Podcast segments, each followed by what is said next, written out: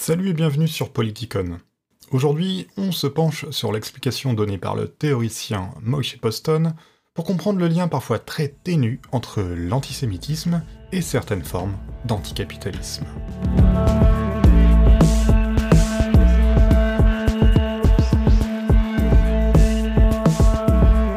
Poston est un penseur canadien dont la plus grande œuvre, Temps, Travail et Domination sociale, s'inspire de Marx pour proposer une lecture du capitalisme éloignée de ce qu'il appelle le marxisme traditionnel. Pour Poston, le marxisme traditionnel conçoit la domination capitaliste comme étant celle d'une classe sociale sur une autre à partir de l'exploitation. Mais c'est en réalité se tromper d'angle, selon Poston. La domination capitaliste, c'est en fait le fétichisme de la valeur, une domination globale, impersonnelle, abstraite, qui cherche à se valoriser encore et encore à travers à la fois le capital et le travail. Poston rejoint malgré quelques différences les analyses opérées par le courant de la critique de la valeur, notamment mis en avant en France par Anselm Yap, et inspiré pour beaucoup par les écrits du théoricien allemand Robert Kurz. Alors essayons de résumer tout ça de la manière la plus simple possible. Pour ce faire, on peut différencier donc le marxisme traditionnel avec son analyse du mode de production capitaliste et sa lutte des classes. Et l'analyse marxienne de Poston, pour qui cette analyse est loin d'être le fin mot de l'histoire. La lutte des classes, ou la propriété privée des moyens de production, ne représente en fait qu'un phénomène, une sorte de manière d'être du capitalisme qui repose, en dernière instance, sur des catégories qui font l'essence logique du capitalisme. Ces catégories, que sont le travail ou la marchandise, se fondent sur une seule, la valeur. Cette valeur, elle est le résultat du travail humain global et elle permet aux marchandises de s'échanger comme si tout cela était bien naturel. La valeur, c'est du temps pur de travail humain, de la durée moyenne et abstraite, en fonction des avancées techniques et de l'habilité moyenne, nécessaire pour produire une marchandise. C'est du temps abstrait et c'est ce temps qui domine toute la société. C'est ce temps qui permet de valoriser toujours et encore la valeur. Cela signifie qu'on ne produit plus d'emblée des marchandises pour profiter de leur utilité, mais pour augmenter la somme de valeur. Dès lors, les sujets du capitalisme ne sont ni les bourgeois, ni les prolétaires, mais le capital lui-même, la valeur qui soumet à sa logique toute l'humanité et qui se sert du travail humain pour se valoriser à l'infini. Le travail devient alors la norme de tout, il est le moyen suprême par lequel on vit et on échange. Il est la médiation sociale totale qui permet l'auto-valorisation de la valeur. Le travail qui produit la marchandise apparaît pourtant comme une chose concrète, tangible, mais il n'est en réalité que le moyen par lequel la valeur, abstraite par définition, prend sa forme et cherche à croître. Avec le capitalisme, les êtres humains ont donc produit un système qui leur a échappé et qui au fil du temps les a dominés par sa logique. Il faudrait des heures pour expliciter tout ça, mais il fallait quand même poser ces bases très rapides pour comprendre la suite. Et la suite, ce sont les luttes anticapitalistes. On a coutume dans nos imaginaires politiques, essentiellement à gauche, de voir l'anticapitalisme comme une lutte émancipatrice, libératrice. Libératrice de la domination du capital donc. Or, selon Poston, le marxisme traditionnel, qui comprend ses versions révolutionnaires, mais aussi réformistes et social-démocrates, altermondialistes et autres, tend à opposer le travail contre le capital. Bref, le parasite capitaliste qui extorque le travail du bon prolétaire l'idée de l'émancipation tend alors à prendre les formes, révolutionnaires ou réformistes, peu importe, d'un partage plus ou moins généreux pour tout le monde de la valeur produite par le travail. Il s'agit d'attaquer l'argent et de libérer le travail de son emprise, en tombant à côté pour Boston, puisque le travail n'est qu'une facette du capital, il est même celle par laquelle se réalisent les rapports sociaux. L'anticapitalisme du marxisme traditionnel est donc prisonnier d'un fétiche d'une conception illusoire qui produit une fausse contradiction. Une fausse contradiction entre l'abstrait de l'argent et le concret du travail et de la marchandise. En réalité, donc, argent, marchandises et travail, comme catégorie capitaliste, possèdent tous une face abstraite fondée sur la valeur. Le capitalisme est alors une machine qui fabrique des abstractions et qui soumet les humains à leur logique. Comme l'indique Poston dans une série d'articles compilés dans ce livre, critique du fétiche capital, la gauche anticapitaliste, de par son erreur d'appréciation sur ce qu'est réellement le capitalisme, du fait même donc de l'opposition illusoire et fétichisée du capitalisme entre abstrait et concret, peut aller à l'encontre de ses propres idéaux et se perdre parfois dans des tréfonds réactionnaires, notamment antisémites. Voyons voir ça. Alors, Poston prévient. Oui, l'antisémitisme peut être utilisé comme prétexte aujourd'hui pour contrecarrer toute critique réalisée à l'encontre de la politique israélienne. Et s'il est possible de critiquer celle-ci sans tomber dans des tropes antisémites, il est donc indispensable de comprendre comment se caractérise l'antisémitisme moderne qui a pris son essor au XIXe siècle, au moment donc de la pleine émergence du capitalisme industriel. Définissons d'abord les termes.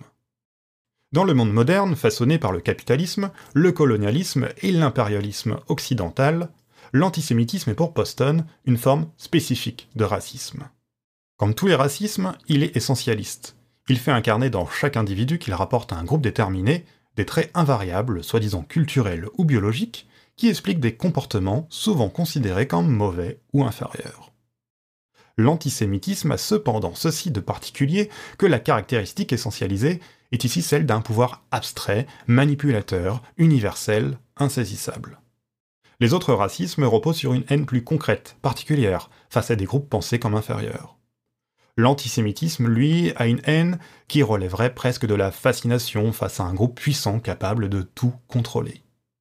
Cette manière de considérer la figure du juif comme une personne capable de conspirer secrètement pour tout dominer peut impliquer que sa critique relève de l'anti-hégémonie, de la lutte contre un ordre secret visant la domination du monde.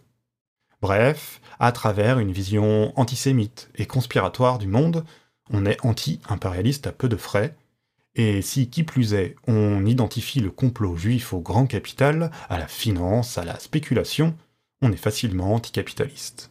Et comme Poston le rappelle à travers une citation d'Auguste Bebel, grande figure socialiste allemande, l'antisémitisme se fait socialisme des imbéciles. De nos jours, il est, reprend Poston, aussi un anti-impérialisme des imbéciles. Ainsi, penser que la montée de l'antisémitisme relève d'une réaction face à la politique israélienne ou américaine, c'est comme prétendre que le nazisme serait causé par une simple réaction face au traité de Versailles. Ces phénomènes constituent bien sûr des facteurs, mais ils ne peuvent être réduits à la seule cause explicative. Ainsi, pour Poston, l'antisémitisme moderne est en rapport direct avec la manière dont le capitalisme fonctionne. Face à des forces abstraites et qui semblent insaisissables, celles du capital lui-même et de la valeur, on en vient à désigner des figures identifiables. Celle de l'argent comme seule forme possible de la valeur, de la finance, et à travers un imaginaire antisémite déjà présent de longue date, celle des juifs liés à l'argent. L'antisémitisme vient donc donner l'illusion d'une explication au désordre économique. Le caractère abstrait du capital apparaît alors faussement à travers des traits tangibles, identifiables, avec une volonté propre, les caractères donc de l'argent et de sa manipulation concrète par les juifs. Cette personnification à travers la figure du juif possède d'ailleurs les mêmes caractéristiques. Le capital, comme le juif, sont pensés comme abstraits, sans racines, apatrides, universels, mondialistes. Tout cela est alors opposé au concret du travail, de l'enracinement, de la terre. Lutter contre les juifs donne alors l'impression que l'on lutte contre le grand capital, comme si tout cela représentait une stratégie d'émancipation. La lutte contre l'argent et contre les juifs se mêlent et ne font qu'un dans un imaginaire anticapitaliste et antisémite déjà fortement présent au XIXe siècle. Il y aurait le bon travail d'un côté et le capital financier, le parasite de l'autre. Le capital industriel, celui des usines, plus concret, plus matériel, serait ainsi meilleur, plus enraciné, il serait même capable d'être sauvé pour être transformé pour façonner une autre société. Dès lors, comme l'écrit Poston, je cite, L'antisémitisme moderne consiste en la biologisation du capitalisme. Le capitalisme prend l'apparence tangible de la figure du juif. Il faudrait alors, donc, expurger cette dimension pour sauver le travail concret et l'enracinement. Évidemment, on l'a vu, pour Poston et la critique de la valeur en général, tout le capital est compris comme une domination impersonnelle, celle de la valeur, domination qui ne s'incarne dans aucun groupe social particulier en réalité, puisque la valeur passe par toutes ces catégories, y compris celle du travail concret.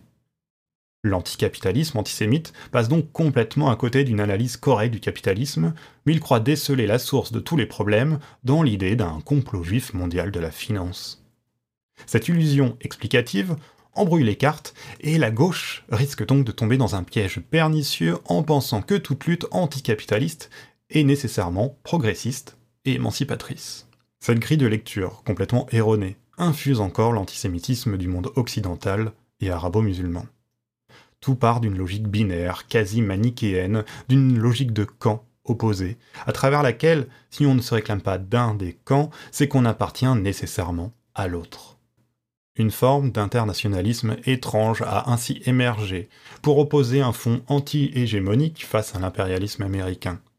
Cet anti-américanisme, connoté d'une certaine manière comme de gauche ou comme progressiste sous la guerre froide, a eu tendance, au nom de la lutte contre l'impérialisme, à défendre des États eux aussi anti-américains, mais souvent également très réactionnaires, très à droite, ou en tout cas tout aussi peu émancipateurs que les États défendus par les États-Unis.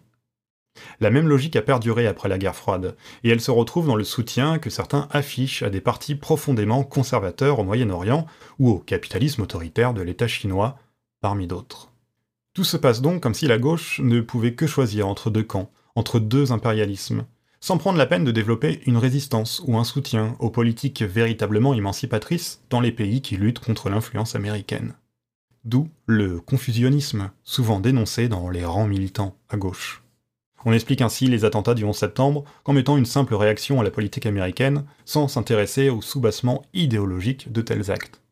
L'explication, simpliste et dualiste, homogénéise les fractures politiques et surtout elle masque un fait, celui de l'antisémitisme. Cela se retrouve aujourd'hui dans la logique binaire de l'anti-hégémonie, pour laquelle il n'y a pas d'interstice possible pour développer une lutte contre l'impérialisme américain et les politiques réactionnaires et oppressives israéliennes, qui soit réellement de gauche et progressiste pour tout le monde. Au lieu de cela, la lutte se fait avec des partis islamistes bien loin de promouvoir l'émancipation. De là, ce soutien paradoxal de mouvements de gauche occidentaux à ces mouvements réactionnaires au Moyen-Orient, pour servir de stratégie contre l'occupation israélienne en Palestine ou pour contrer l'influence américaine comme si aucun soutien à des mouvements vraiment progressistes et émancipateurs n'était possible, et qu'il fallait choisir la seule force apparemment en présence, peu importe, qu'elle soit imprégnée d'une conception nationaliste et religieuse particulièrement conservatrice. Boston appelle dès lors de ses voeux un internationalisme véritable, débarrassé de cette logique dualiste et capable d'impulser donc un imaginaire politique émancipateur, antiraciste, luttant contre toutes les formes d'antisémitisme, et qui ne choisissent pas un impérialisme ou un conservatisme pour lutter contre un autre. Du côté de l'anticapitalisme, on l'aura compris, celui-ci ne peut être valable que s'il évite la personnification du capital, et s'attaque donc au système lui-même en remettant en cause sa structure sociale fondée sur le travail et la valeur. C'était sans doute un peu dense, n'hésitez pas du coup à remettre un peu en arrière sur certains passages. Alors, le livre, c'était Critique du fétiche capital, le capitalisme, l'antisémitisme et la gauche, paru aux presses universitaires de France. Sur la critique de la valeur, sur la chaîne YouTube, vous pouvez retrouver l'épisode 10 de Politicon, Abolir le travail, mais aussi quelques revues de livres à propos d'Anselm Yap ou Robert Kurtz. N'hésitez pas à partager l'épisode sur les réseaux et si ça vous dit, vous pouvez soutenir la chaîne et le podcast sur Utip. On se retrouve bientôt pour un nouvel épisode. D'ici là, comme d'habitude, portez-vous bien.